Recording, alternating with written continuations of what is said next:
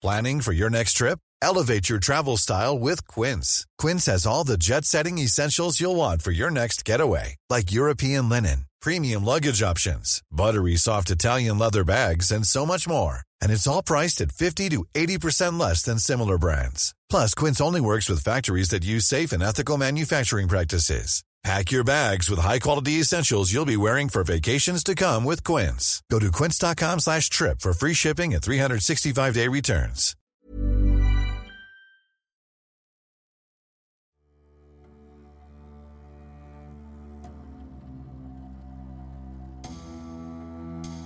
Greg Lemon est un miraculé, au sens littéral du terme. En avril 1987, alors qu'il trône au sommet du cyclisme mondial, l'Américain est victime d'un terrible accident de chasse. Son beau-frère lui a tiré dessus. Vidé de 60% de son sang, Lemon s'accroche à la vie et s'en sort, avant de redevenir le coureur qu'il était et de remporter un nouveau tour pour 8 secondes.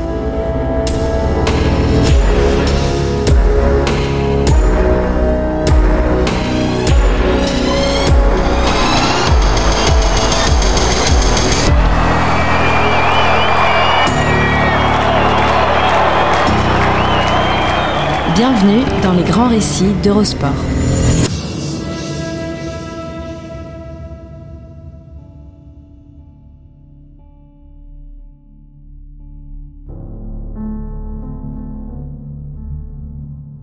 Les Champs-Élysées sont un écrin à nul autre pareil. Cette avenue, dont la solennelle immensité n'a d'égal que la délicieuse perspective qu'elle dessine de la place de la Concorde à l'Arc de Triomphe, fut il y a trois décennies le lieu fastueux d'une résurrection. Celle d'un homme qui avait vu la mort d'assez près pour ne pas avoir envie de lier plus ample connaissance avec elle. Sa renaissance n'a pas été l'affaire d'un claquement de doigts. Elle a duré 27 mois, autant dire une éternité. Dans l'intervalle, ses apparitions ont été nombreuses, mais à la différence du plus célèbre des ressuscités de l'histoire, elles n'ont pas convaincu grand monde, ni même le principal intéressé, qui a fini par se demander si le chemin de croix qu'il empruntait le mènerait quelque part, et surtout ailleurs qu'au calvaire. Et puis, il y a eu ces huit minuscules secondes, huit ridicules secondes qui ont climatisé l'enfer pour lui donner de faux airs de paradis sur Terre. Greg Lemon venait de remporter son deuxième Tour de France le premier depuis son avènement en 1986. Le premier depuis l'accident de chasse qui a failli lui coûter la vie au printemps 87.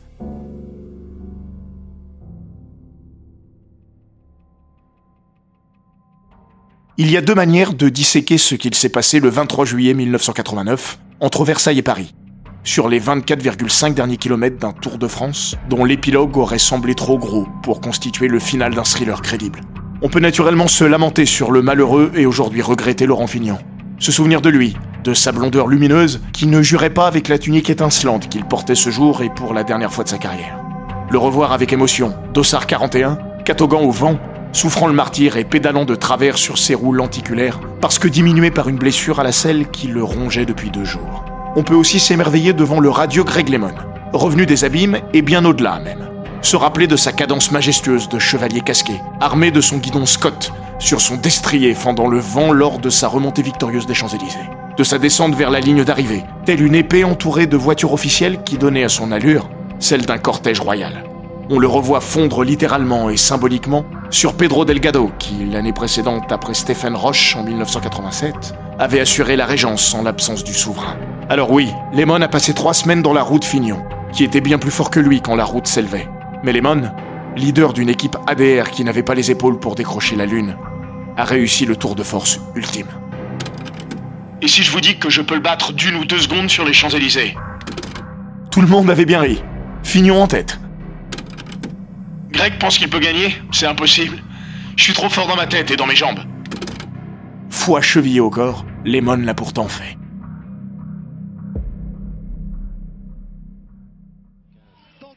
secondes, il lui restera 10 secondes. Voilà, 10 secondes. 9. 10 secondes pour 8, 200 mètres, pas possible. 7, 6, Si c'est vraiment 5, 4, 3, 2, 1, top Laurent Fignon a perdu le Tour de France 89.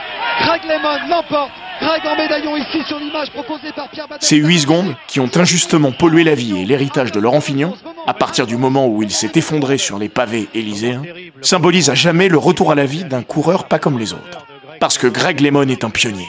Un pionnier du nouveau monde, qui ouvre un monde nouveau dans le cercle fermé de la petite reine.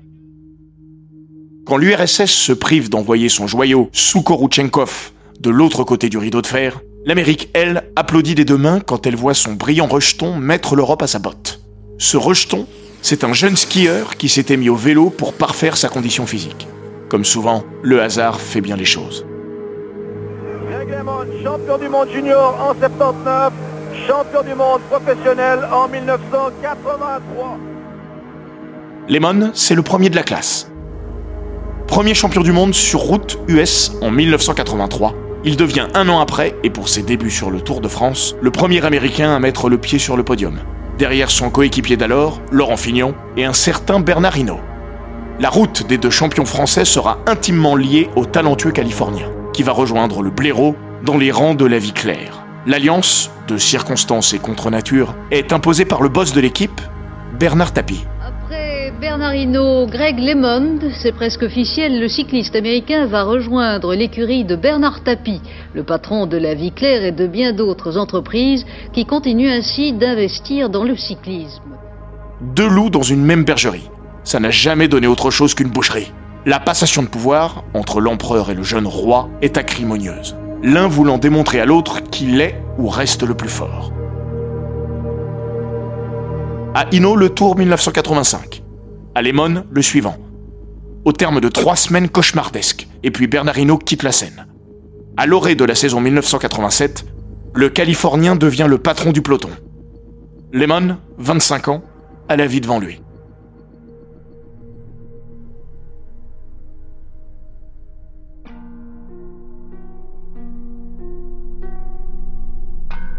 La grande faucheuse a un défaut majeur que certains dépeignent comme une qualité. Elle a une fâcheuse tendance à passer à l'improviste, à s'inviter au dernier banquet quand le couvert n'est pas dressé pour elle. Heureusement, il lui arrive, à de rares occasions, d'être magnanime et d'accepter de repasser un peu plus tard. Quand elle insiste, on peut essayer de lui claquer la porte au nez. C'est ce que Greg Lemon s'est permis de faire au printemps 87. Ce n'était pas l'heure, pas la sienne. La ponctualité, c'est sacré, surtout pour un cycliste.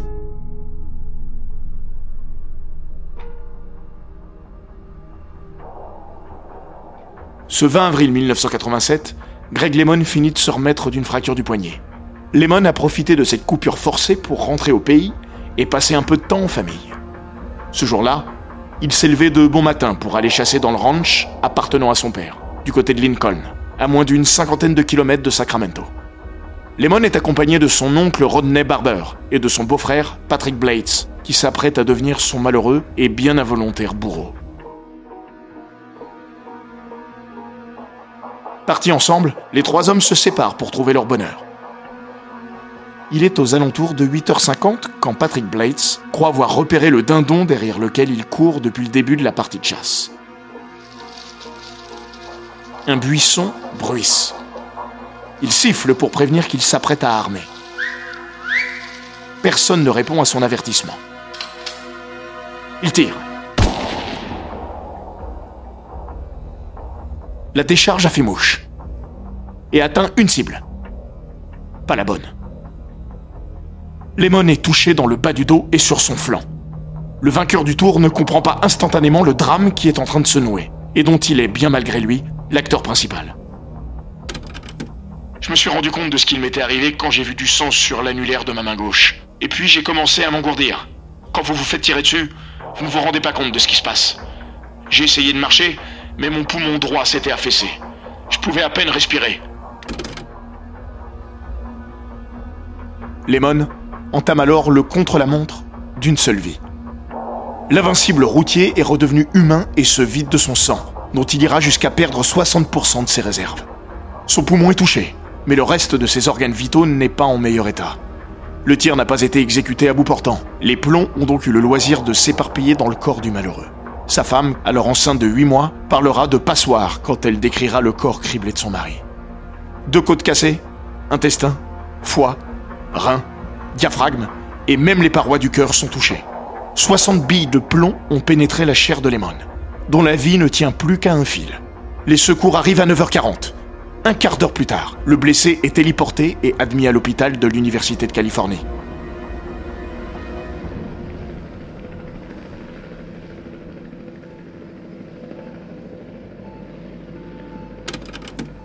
S'il n'y avait pas eu cet hélicoptère, j'étais mort.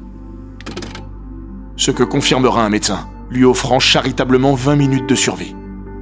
S'ensuit une intervention de deux heures, durant laquelle les chirurgiens réparent ce qui peut l'être, et sauvent la vie de leurs prestigieux patients. À jamais, Lemon conservera une trentaine de plombs dans le corps, et notamment deux près de son cœur. Ce qui aura pour conséquence, plus lointaine, de le pousser à la retraite en 1994. Rapidement, Greg Lemon sait qu'il est sauvé. Et Sandy Bill, qui a participé à l'opération du champion, n'en doute pas une seconde. Le cycliste qu'il était avant le drame sera bientôt de retour.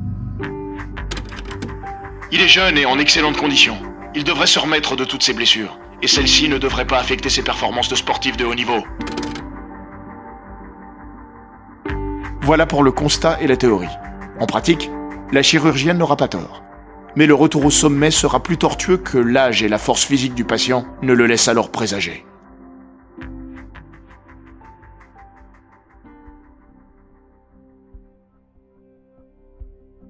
La vie de Greg Lemon va ressembler à des montagnes russes. Mais des montagnes russes contrariées, qui emprunteraient plus de descentes que de montées.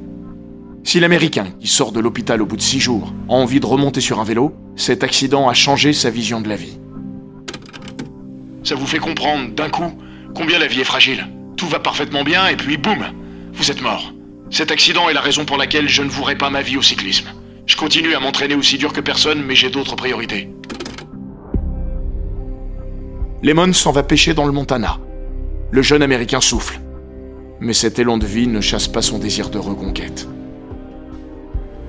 Lemon tire évidemment un trait sur 1987, année au terme de laquelle Bernard Tapie lui annonce la fin de leur aventure commune, par un simple courrier. Quand il se remet en selle, deux mois après l'accident, la machine est prête à repartir. Mais quand il tourne la clé de contact, le moteur, aussi performant fut-il, a changé et n'est pas encore prêt à tourner à plein régime. Après une nouvelle opération, Lemon se teste à la fin de l'été. Amaigri et musculairement amoindri, l'Américain, qui a perdu 7 kilos, repart de zéro. Ses deux premières sorties, sur des petites courses, sont des fiascos. Il ne tient pas plus de 2 km sur la première, à peine 17 sur la deuxième. Le plus dur quand vous revenez, c'est que vous vous souvenez toujours de vous à votre pinacle. Et à ce moment-là, Lemon n'en a jamais été aussi éloigné.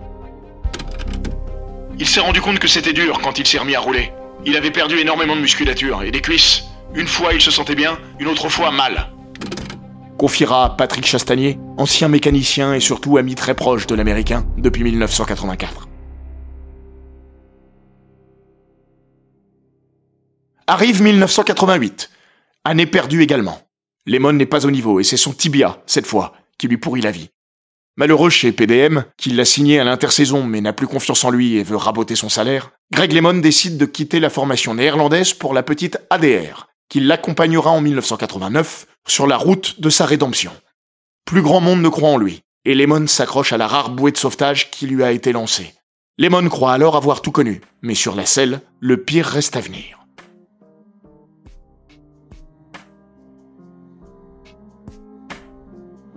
Greg Lemon ne peut pas prétendre à grand-chose quand débute l'année 1989. Mais l'Américain retrouve ses jambes, petit à petit, jusqu'au Tour d'Italie qu'il terminera à la 39e place, après d'une heure du lauréat, Laurent Fignon.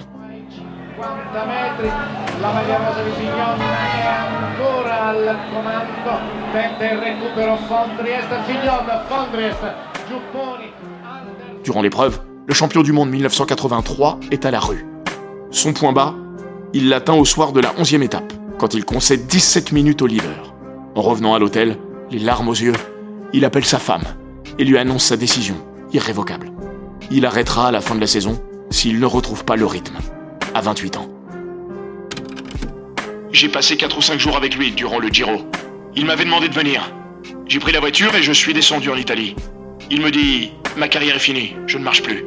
Il commençait à baisser les bras. Se voir dans le groupe Etto était trop dur explique son confident Patrick Chastanier. Et puis, le déclic. Le jour de l'arrivée, Lemon tente le tout pour le tout, sur son épreuve favorite, le contre-la-montre. comme il partait dans les derniers, il a repris 12 ou 14 coureurs partis avant lui. Il prenait le groupe Etto tous les jours. Il était dans la gestion de l'effort. Pour lui, ce chrono, c'était un test. Ça lui a donné un boost au moral. Lemon se classe deuxième. La machine est relancée. Le tour des vallées minières, auquel il prend part en juin, le conforte. Il est sur la bonne voie. Quand arrive le Tour de France 1989, le doute reste permis. Mais l'espoir, lui, est revenu. Et ça, ça fera toute la différence. À Rennes, à l'arrivée de la cinquième étape, Greg Lemon profite des 73 km du contre-la-montre pour décrocher un premier succès depuis son accident. Le paletot jaune sur les épaules, il va livrer un formidable mano à mano avec Laurent Fignon, jusqu'aux Champs-Élysées. La suite est entrée dans l'histoire. Le Tour de France, un deuxième titre mondial en août, Lemon est redevenu Lemon. Il le sera encore en 1990 pour accrocher une troisième grande boucle à son palmarès. Une trentaine de plombs dans le corps et une leçon de vie. Vous pensez que vous êtes habitué à la douleur sur votre vélo, mais c'est pas ça la souffrance. Cette souffrance, c'est rien quand vous la comparez à la véritable douleur. Chaque fois qu'il remontera sur son vélo, Lemon l'aura dans un coin de sa tête.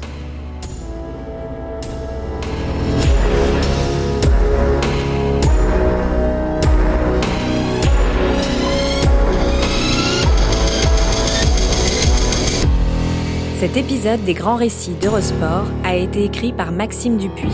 Il est raconté par Florian Bayou, monté par Jean-Gabriel Rassa et produit par Bababam.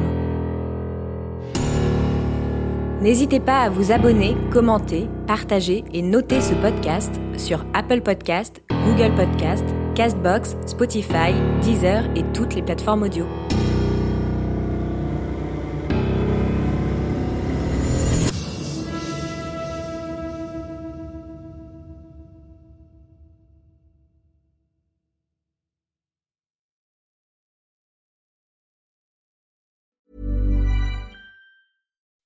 When you make decisions for your company, you look for the no-brainers. If you have a lot of mailing to do, stamps.com is the ultimate no-brainer. Use the stamps.com mobile app to mail everything you need to keep your business running with up to 89% off USPS and UPS. Make the same no-brainer decision as over 1 million other businesses with stamps.com. Use code PROGRAM for a special offer. That's stamps.com, code PROGRAM.